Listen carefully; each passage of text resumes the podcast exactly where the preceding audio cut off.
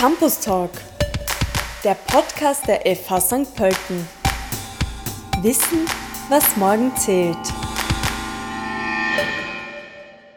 It is quite a unique opportunity that we offer our students. The iLab, short for Interdisciplinary Lab. All our students and incoming students can attend it as an elective semester. Sometimes the iLab will even make birds sing on campus, but that's just one option of many. But what the iLab does for sure, it gives you the opportunity to work one semester on a project together with your interdisciplinary team. Together, you will grapple with real world challenges or problems and attempt to find solutions. So bring all of your pioneer spirit and let's join Orin, who will tell us about her experience with the iLab. Orin is a social work student from Belgium, Antwerp, who spent the last semester at the iLab here at the FH St. Pölten. Why did you decide to apply for a semester in the iLab? Yes, well, no matter what, I knew I wanted to do an international experience to study abroad, uh, but I wanted to do something different. So, something like I wanted to learn things that weren't related to my specific major in social work. And I also wanted a challenge. So my university gave me a list of options and then uh, iLab came up and it said, oh yeah, it's a big challenge. It's for, you know, students who can work independently, who have a lot of self-discipline. Um, and I mean, it was in Austria, which also sounded really nice. Yeah, it was different from everything else, and I liked that. And what did you expect from the iLab semester, and how did it turn out in reality? um, well, actually, before I came to the iLab, I was really nervous um, because I knew somewhat what I was like, what I could expect. I knew it was going to be about design thinking, business design, you know, entrepreneurship, um, working together with other students in an interdisciplinary team, which all sounded very exciting, but not so easy for someone who's studying social work. And so I was really nervous about coming into it. Um, but then it turned out that it was just such an inclusive way of teaching. And I really got to focus on my own skill set and the skills that I still wanted to work on, which was really great. And I actually ended up having an amazing time. That's so good to hear. And uh, how is the iLab different from a regular semester at your university? Oh, there's there's a lot of differences. Um, mainly, you don't have a nine to five work week. So back at home, I would have classes almost every day, and I would go to campus at nine a.m. and I would be there all day, usually. And you know, it's auditorium classes, so you go to the auditorium and you listen to the professor and the lecturer talking and you make notes and that's it. Um, but at the iLab, for one, you create your own schedule. So the lectures, like the teachers, aren't there to tell you this is when you work. You have to figure that out with your team. It's part of the competences that you learn, which was really interesting. Um, sometimes a challenge as well. Um, but yeah, it was really a big difference. Um, the main, like the biggest difference, I think, and also the fact that you don't really you don't get subjects or classes at the iLab. So you do get boot camps and workshops once in a while. You get team check-ins, personal check-ins, but mostly your schedule is clear to work on the project and so it's very atypical compared to a normal bachelor program. So what do the boot camps look like? What's that? It sounds very adventurous i know. Yeah. Um, but it's it's really interesting. Usually it's it was like three to four days that we would work around a certain topic. So at the start of the semester we had the design thinking and so they're basically skills that you might like, that you definitely have to use in your project work. Could also be business design. We had a boot camp on that as well and then we had um, this really big entrepreneur from austria coming in and teaching us everything about business design and it was very hands-on. So you get the theory but you immediately have to put it to use So it was very nice and it was refreshing compared to like always having lectures or something. Yeah. And can you tell me uh, about the project exactly?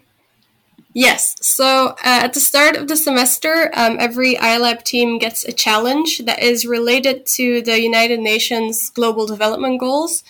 And so my team got the challenge how can we make people live in a more climate friendly and more sustainable manner? And um, so we came to develop uh, the Green Den, our project. And the Green Den is a sustainable community center. So that means that it's a house in the middle of the city where people from all walks of life, all cultural backgrounds can come and relax in nature. They can, um, there's an educational aspect to it, so they can join workshops about sustainability. Uh, we all keep it very cheap or for free. So it's just really nice all around. Um, there's a lot of things going into it related to sustainability, but always with um, the social aspect in mind. So we also really wanted to emphasize like that social entrepreneurship, and we wanted the Green Den to be a place where people who don't fit the norm you know, who might not um, have a big social network, who might not have a lot of uh, financial means, we wanted to focus on them as well. So they also have a place to relax in the city. And so everyone kind of gets reconnected to nature again. Because, you know, in the city, we've kind of lost touch with that. So, yeah, that's in a nutshell what we worked on. Yeah, I think you did pretty well. I also visited the Green Den and I sat there on a couch um, in the middle of the plants with the bird sounds. It was so relaxing. You also had um, stuff going on, like you built wind chimes and you planted yes. and I felt like everyone was a little sad that it was over. When, Definitely. Yeah. Yeah, so were we. Um, so the Green Den that we created on campus, uh, that was a collaboration with the UHA for a test event because at the iLab, uh, towards the end of the semester, the second half, uh, you have to, you know, you're working on your project and then you actually have to test it in real life to see if it works. And so that's how we created a tiny version of the Green Den, um, yeah, on campus, which was so cool. Uh, and we had it open for a week and we got tremendous, like tremendously positive feedback. Um, so yeah, we were we really tried to keep it open. We actually wanted to make it a more permanent addition to campus after we left to our own countries again, but it didn't really happen in the end. So, but we spread the word, so we hope that maybe someone else might pick it up.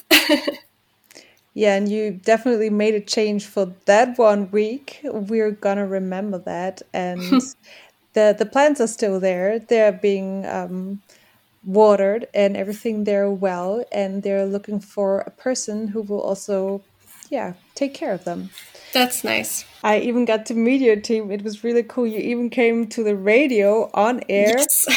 because uh, i loved your project with um, plants and bird sounds um, and what competences were you able to develop throughout the semester for me, there were a lot um, because I come from such a different bachelor, because I come from social work. Um, like everything related to entrepreneurship, business design, those were skills that I never really thought I would develop. And even going into the iLab and talking about design thinking and business design, I would tell the others, oh, yeah, but that's just I'm just not good at that because I really just thought, you know, I always associated that stuff with numbers and I'm really bad with numbers. So I figured this is just not going to work out. And then turns out that I'm actually quite good at it.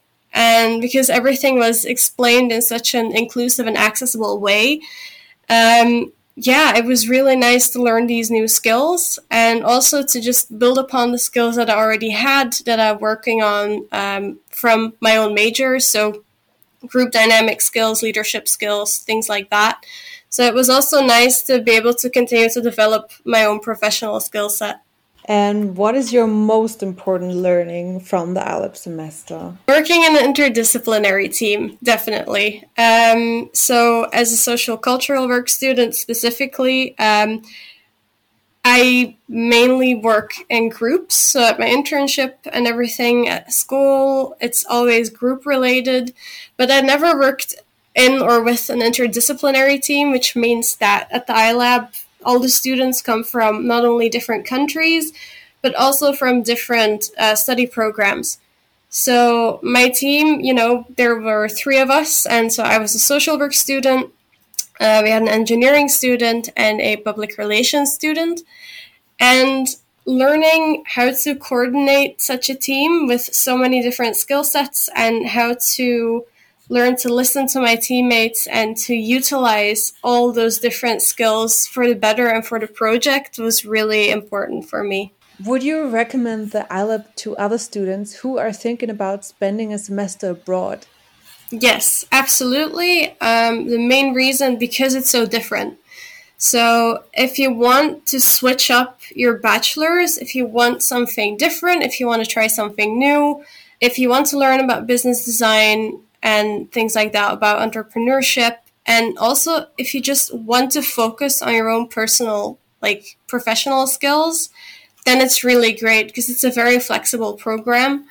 Um, so you get a lot of freedom, and that was really nice for me because I really got to kind of choose. I really got to choose what I wanted to focus on, what I wanted to learn.